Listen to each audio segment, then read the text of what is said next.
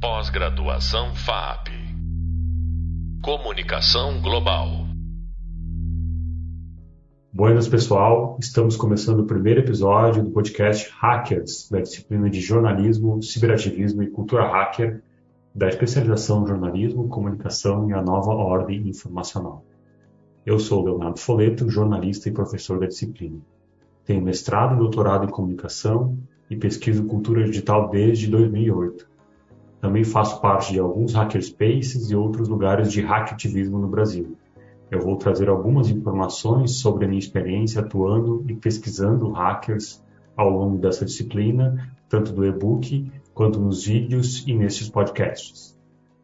Neste primeiro episódio da série, vamos saber um pouco mais da história dos hackers e aprofundar o primeiro tema do e-book e do primeiro vídeo da disciplina também. Começamos. De onde surgiu a expressão hacker? Quais são os tipos de hackers históricos? O que eles faziam? Como agiam? Como que se caracteriza a ética hacker? Estes são alguns dos temas que vocês vão saber mais neste primeiro episódio. Preparados? Então vamos lá. Os verdadeiros hackers, anos 1950 e 1960. Então vamos começar pelo início da história dos hackers. Final da década de 50, Instituto de Tecnologia de Massachusetts, MIT, em Boston, costa leste dos Estados Unidos. Garotos curiosos circulam pelo labirinto de laboratórios em busca de segredos de sistemas de telefonia, atalhos para acessar redes de transmissão, abrir portas para saber o que os enormes computadores por trás delas fazem. Quando não há ninguém para barrar o acesso, eles avançam, tocam as máquinas, apertam botões, observam as respostas, soltam um parafuso para ver o que acontece e fazem umas conexões. Peter Sanson é um destes garotos. Filho de um mecânico de máquinas, ele desde cedo aprecia a simplicidade da matemática e como ela pode fazer com que sistemas técnicos, como por exemplo os computadores, sejam como uma lâmpada de Aladim. Basta esfregá-la e você terá seus desejos atendidos. Em sua primeira semana como aluno do MIT, Peter entra para o Tech Model Railroad Club, chamado TMRC, um clube de ferromodelismo onde seus membros brincam de construir, destruir e reparar uma grande maquete de trens, que ocupava uma sala inteira do clube no MIT. Era considerado uma atividade extracurricular, funcionando como uma espécie de fraternidade nerd, inclusive com linguajar próprio na hora de se comunicar entre si.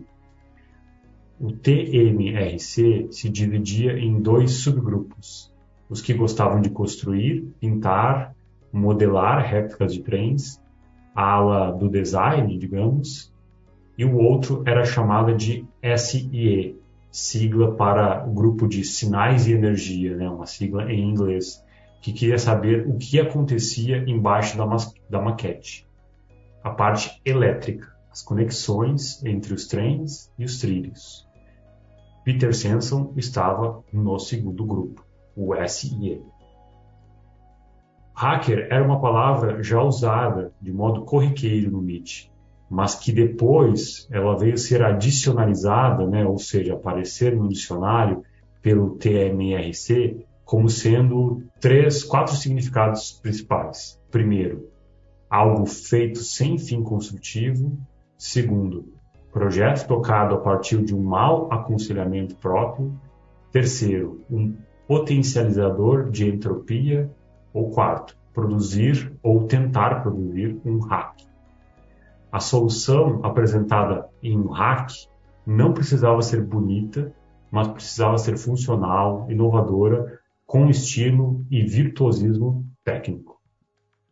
Peter Sanson, então, e seus companheiros do TMRC eles são considerados os primeiros hackers na concepção contemporânea do termo, é, especialmente a partir de Steven Levy, num livro chamado Hackers, os Heróis da Revolução do Computador, que é uma publicação que conta a história desses primeiros hackers, que Levy chama no livro de verdadeiros hackers. Este pequeno grupo, baseado no MIT, do TMRC, ele adota o termo hacker sobretudo para se diferenciar dos seus pares, ou seja, engenheiros da época com métodos convencionais de provar resultados com máquinas. Já os hackers, nessa concepção, seriam aqueles que não respeitam tanto as normas nem as regras instituídas, mas resolvem problemas dos computadores com soluções criativas, de modo mais elegante e às vezes usando métodos não convencionais. Eram principalmente estudantes, como no caso de Sensen, adolescentes ou pré-adolescentes, de modo geral, homens brancos interessados por sistemas lógicos que, naquele momento, poderiam identificar também enquanto a tribo dos nerds.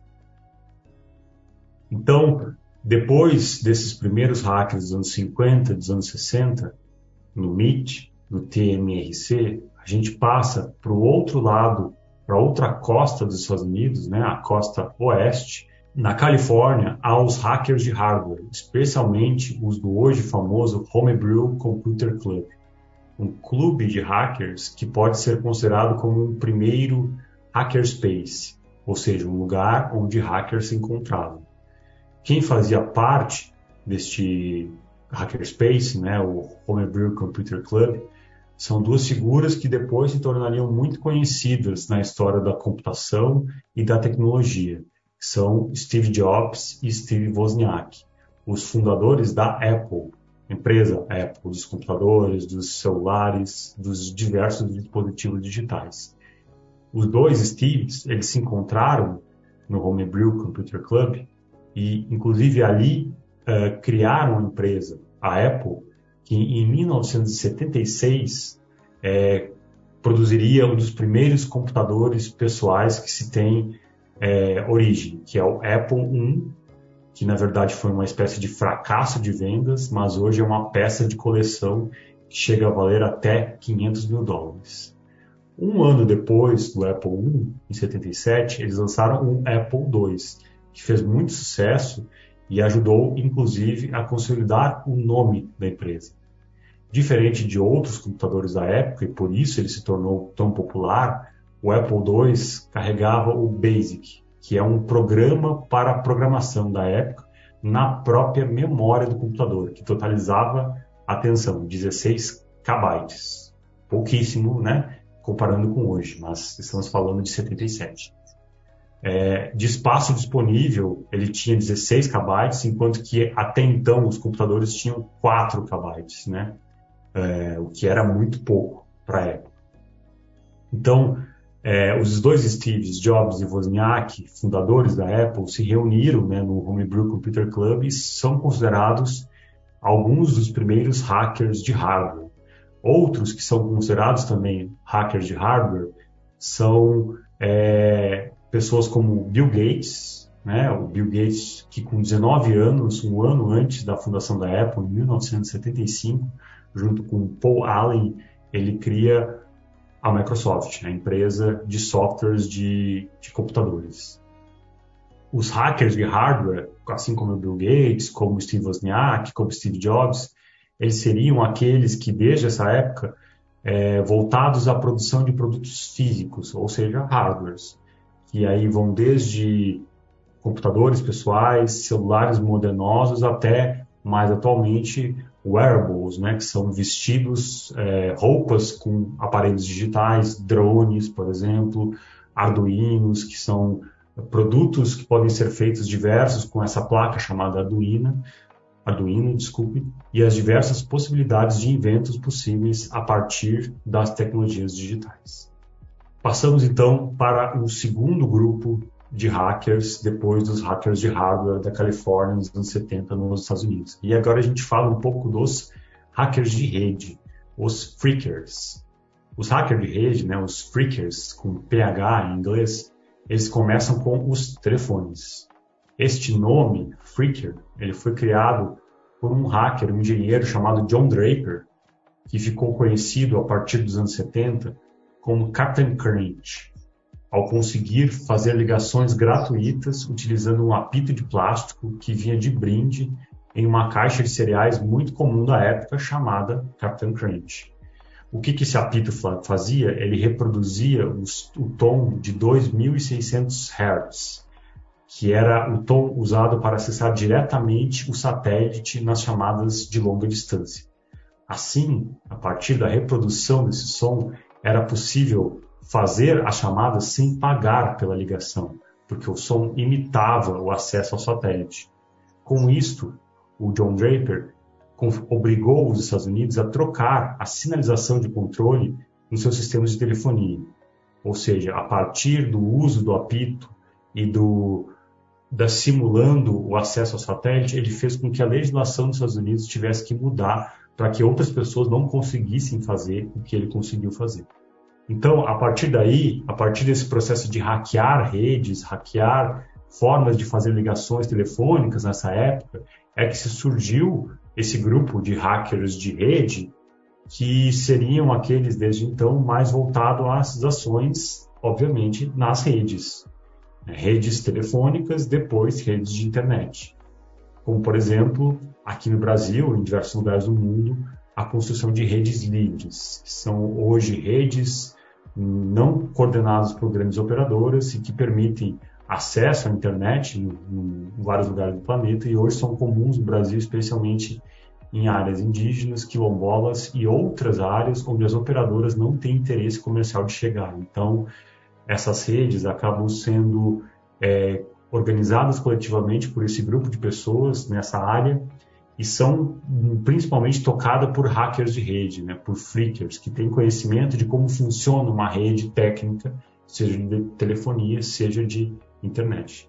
Também a gente relaciona hackers de rede é, com aquilo que talvez seja a acepção mais conhecida da palavra hacker hoje, né, que é a, ideia de invasão de sistemas para fins políticos aí, né? No caso especificamente que a gente está falando aqui é de defesa da privacidade e dos direitos humanos na rede, como por exemplo é, o caso dos cypherpunks, que vamos falar um pouco mais no terceiro podcast da disciplina, e do hackativismo de modo geral, que usam técnicas de hacking, né, de invasão de computadores, de redes, é, como se chama, né, o hacking é a palavra que se chama as atividades relacionadas à invasão de dispositivos digitais, não necessariamente computadores, mas também celulares e tablets. Então, esses hackers de rede, né, os freaks, eles são ligados a essa cultura do hacking, né, que há diversos centenas, eu diria milhares de manuais de hacking usando as técnicas de proteção e invasão de sistemas computacionais. Por fim, temos o terceiro grupo de hackers, que são os hackers de software. Os hackers de software são aqueles que desenvolvem aplicativos, software, enfim, para diversos dispositivos digitais, sejam computadores, depois smartphones, sejam impressoras, enfim, diversos dispositivos digitais. Aqui vale destacar Richard Stallman, chamado o último dos verdadeiros hackers dos anos 70, que criou o software livre, que vamos falar um pouco mais adiante nessa disciplina, no podcast 5 e em, em outros momentos. Esses hackers tanto de software quanto os freakers de rede, quanto os de hardware, eles tinham uma série de comportamentos, né, um, um conjunto de procedimentos éticos que foram compilados por esse autor chamado Steven Levy e depois popularizado por diversos outros, uh, no que se chamou, convencionou chamar de ética hacker, é, que falamos um pouco em alguns dos vídeos da disciplina, mas que vale reforçar aqui. O que, que seria essa ética hacker. A gente pode compilar essa ética hacker em alguns princípios. Eu vou falar um pouco mais deles aqui para vocês pensarem o quanto isso é importante é, na construção histórica da cultura hacker. O primeiro princípio da ética hacker é toda informação deve ser livre. O que isso significa? Que toda a informação deve ser facilmente acessível, deve ser transparente, deve ser livre, que a informação precisa circular. Hackers, de modo geral, não têm problema em, fechar a informação. Pelo contrário, eles não gostam de fechar, eles gostam de abrir, de fazer com que essa informação esteja disponível para qualquer pessoa, que essa informação seja livre. O segundo princípio é o acesso a computadores e qualquer outro meio que seja capaz de ensinar algo sobre o mundo ou como o mundo funciona deve ser ilimitado e total.